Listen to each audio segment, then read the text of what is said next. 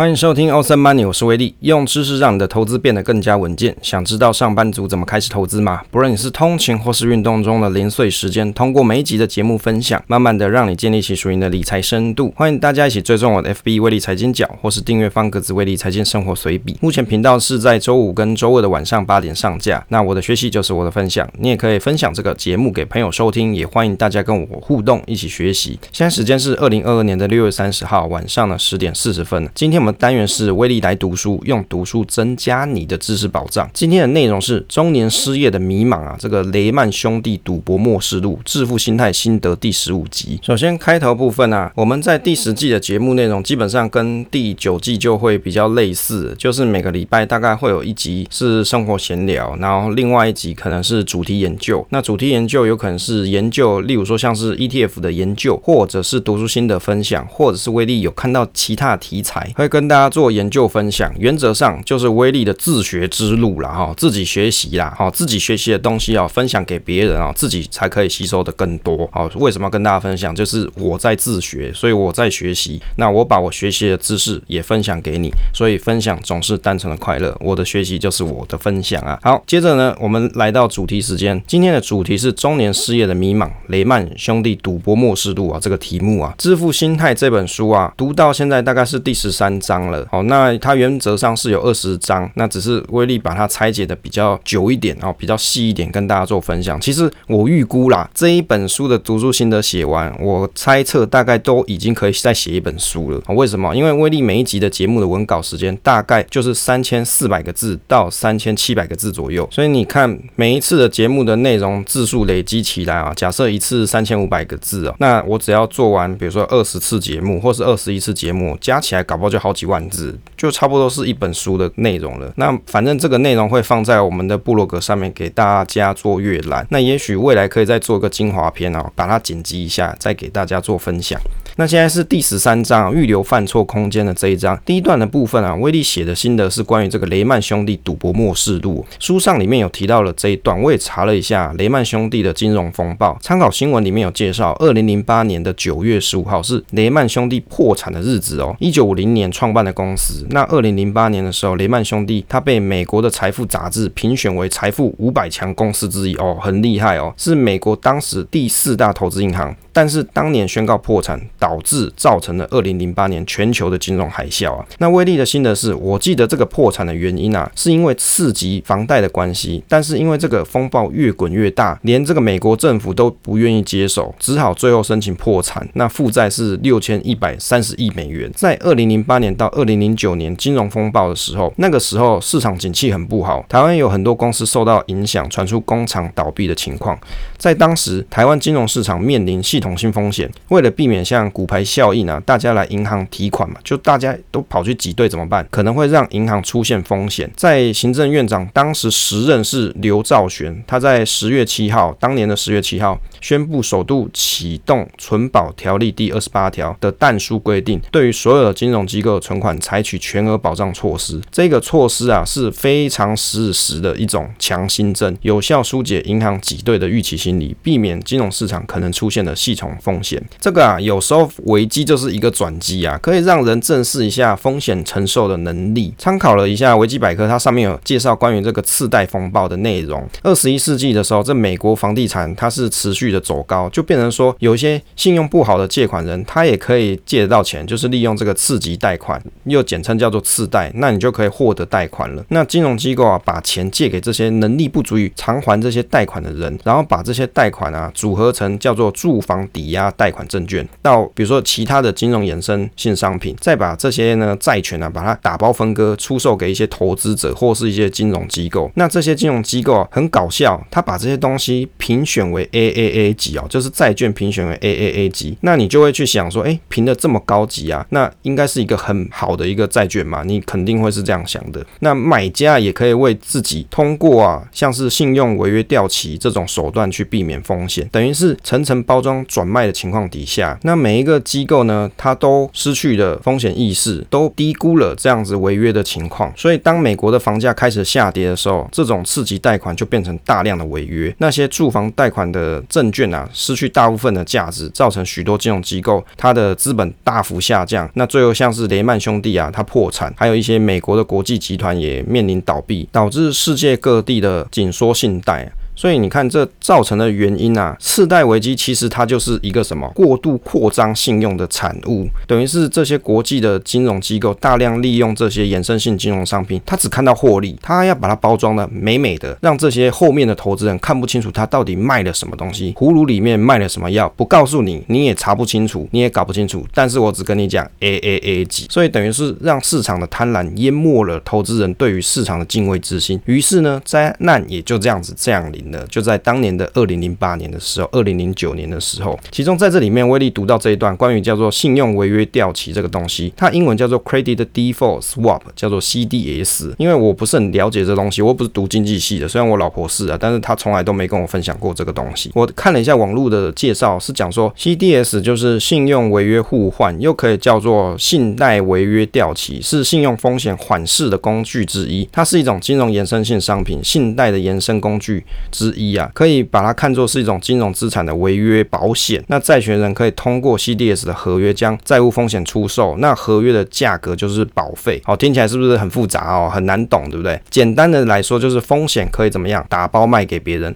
举例来说，当银行借款借钱给别人的时候，这个时候它就是一笔信贷。但是银行又怕说啊，这信贷可能出现违约啊，他不还我钱怎么办？对不对？我就没有钱了嘛。例如说借款人不还钱，那于是呢，他就可以将这个信贷通过信贷违约掉期的契约卖给另外一个法人或是银行，于是买方就变成这笔信贷的承保单位哦，有点像是保险单位的概念呐、啊，只是是银行法人之间的关系呀、啊。平常银行就要定期支付这种费用啊，给承保方。当出现违约的时候，银行就可以向承保方通过抵押品取得欠款。哦，就是他不还钱，但是我有一个保险在，我就可以跟这保险公司拿钱的概念啊。而承保方赚取的就是没有违约时候所收取的这个定额的保费啊。所以这个设计就是为了要让银行可以转移信贷风险使用，就好像你各位去保险的是一样，你每年你有缴什么意外险吗？可是我又不是那么晒，每年都出意外。那但是我保费要不要缴？要啊。可是当有一天出现 issue 的时候，出现意外的时候，那我就可以跟保险公司申请这个理赔金额，大概就是这个概念啊。所以有些东西你不要看它名词很复杂，你也可以去思考一下它到底在讲什么东西。那未来当你在看到市场上，例如说总金的状况或是金融的状况的时候，你就有这样子一个简单的逻辑。可能你听完威力的这一集以后，你听到什么叫做 CDS 信用违约掉期的时候，你就会有一个简单的概念。第二个，怎么解决犯错的问题啊？书上。他有提到的解决之道是可以把钱分为两个用途，一部分承担风险，一部分戒慎恐惧。想要确保可以持续够长的时间来自己承担风险，得到回报，必须活下来才会成功啊！威力的心得是，每个人都怕在投资上面犯错，但是没有一个人可以百分之一百确定不会出错。就好像二零二一年的股市，大家都觉得是多头，后面塞港代表需求多，但是供应链跟不上，市场似乎很热，因为需求大于供给，但是没有想到二零二二年整。上半年呈现一个空头走势，而且像现在是二零二二年的六月三十号嘛，我们录播这个时间啊，美国的零售库存似乎啊有种攀升的趋势哦，好所以你就会发现说，当时市场很热络，是因为塞港需求很高，哦，是因为 IC 供应不足，或者是运输不是那么顺畅。可是啊，换了到二零二二年的现在这个时间点，你去看，可能当时的需求啊都会变成现在的库存，哦，所以你你就会看到这样子一个趋势的变化，其实还是蛮有意思的。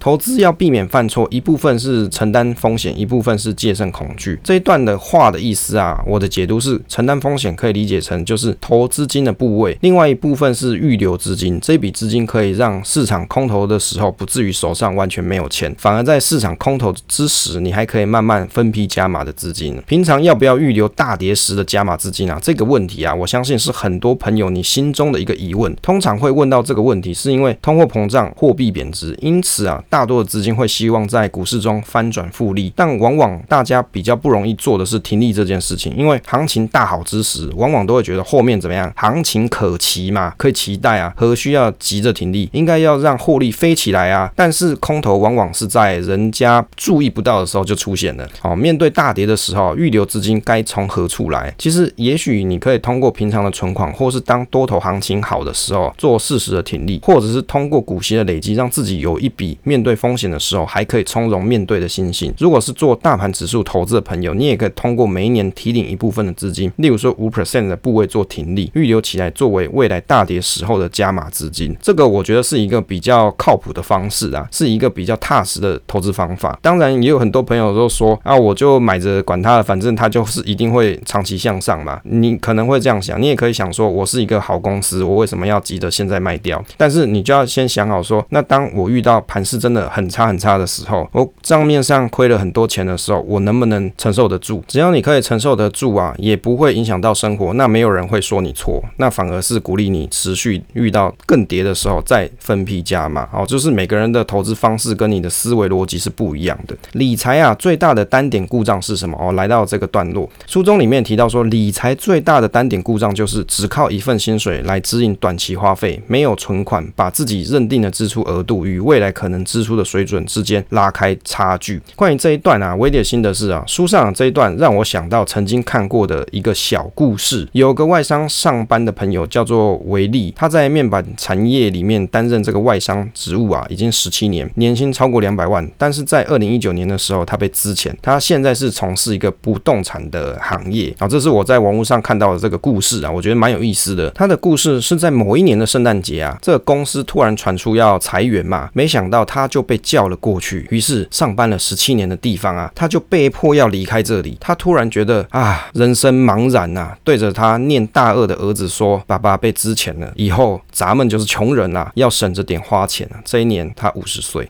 虽然有很多朋友鼓励他，但是他突然发现，虽然工作薪水啊真的很高哦，家庭的生活也算优渥了，但是没有想到会中年失业，这种心境上的转换让人难以接受。后来他有算了一下，每个月家庭的支出啊超过六万块啊，那现在通货膨胀了嘛，可能又比六万更多，这个油电双涨，哦，到底应该要怎么创造收入呢？我觉得啊，这个故事如果你去搭配作者讲的这一段话，就很值得审思哦。就作者讲什么话，复习一下，理财最大的单点故障就是你只靠着一份薪水来支应短期的花费，没有存款，把自己认定的支出额度与未来可能支出的水准之间拉开差距。哦，就是你没有任何的存款，而且你现在花多少，你赚多少就是你花多少，这个就是一个最大的单点故障，理财最大的单点故障。我觉得这个故事搭配作者这句话，就真的很值得令人深思哦。像威利现在是在科技业上班，也许薪水比起其他的行业来说好一点，但是年纪慢慢变大后，高强度的工作跟压力，或者是这个工作时数可能会让人难以接受。用想的也知道，怎么可能年纪大还能拼得赢年轻人的麦干体力啊？资深或是老一点的员工，往往除了身上一身经验外，往往也代表公司支付的薪资越来越重。当你的体力跟时间不能够负荷的时候，公司自然会用更便宜的薪水请更年轻的小伙子来上班。也许资历跟经验不足，但是可以慢慢训练到可以用的时候，那公司并不会因为缺少一个人不能营业。也许少了几个资深的员工，会让部门的效率变差哦，因为都是菜鸟嘛，没有资深的。因为有很多事情年轻人不会处理，但是总有资深的员工或是主管，他可以接下训练的任务，于是慢慢就可以让公司汰换新血，同时也降低成本哦，这个是重点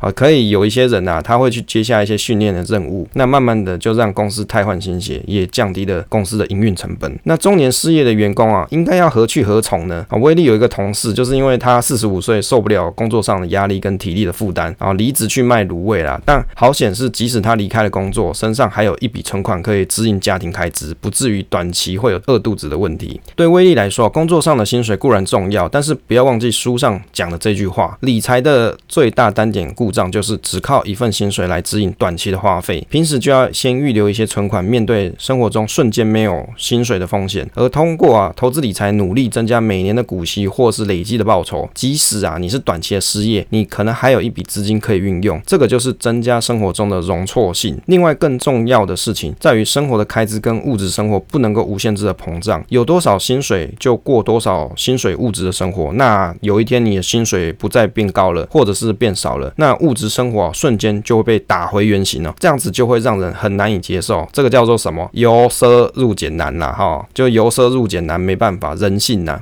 我想有些朋友啊，可能收入也不错，例如说竹科工程师年薪三百万，但是这个三百万你可以领多久？哦，领多久？你讲，你讲，你可以领多久？你的年轻的肝又可以卖多久？你可以卖多久？永远不要忘记为自己留下一条理财上的容错空间。较小的物质生活与增加收入的来源，甚至培养本职以外的一些一技之长，就好像威力录 Podcast 节目或是写文章嘛，也是训练自己的语言表达能力的一种方式。有一天不在现有职场上班的时候，也许可以从事相关的产业。例如说，当那个理财达人的这个研究专员啊，或是 manager、经纪人、社群小编之类的，可能还有一口饭吃啊。当然，就唯一的观察，这些薪水都蛮低的。但是哪一天真的没饭吃的时候，你还是得要找个工作做嘛，至少还有这样子一个技能，好，可以去做这些工作嘛。好，接着来到第十四章，这一章呢是叫做你会改变啊。其中第一点呢，威力写的笔记是：长期规划比表面上看起来更困难，因为每个人的目标跟欲望会随时间改变。威力的心得是，我觉得这一句话很有道理啊。有些朋友会希望尽快退休，有些可能三十几岁就退休了。但是我以为啊，人的目标跟欲望会随时间改变，所以提早退休并不是威力的投资理财目标。因为觉得这样子定目标啊，太虚无缥缈，有可能是梦幻而且不切实际。就问你一个问题就好。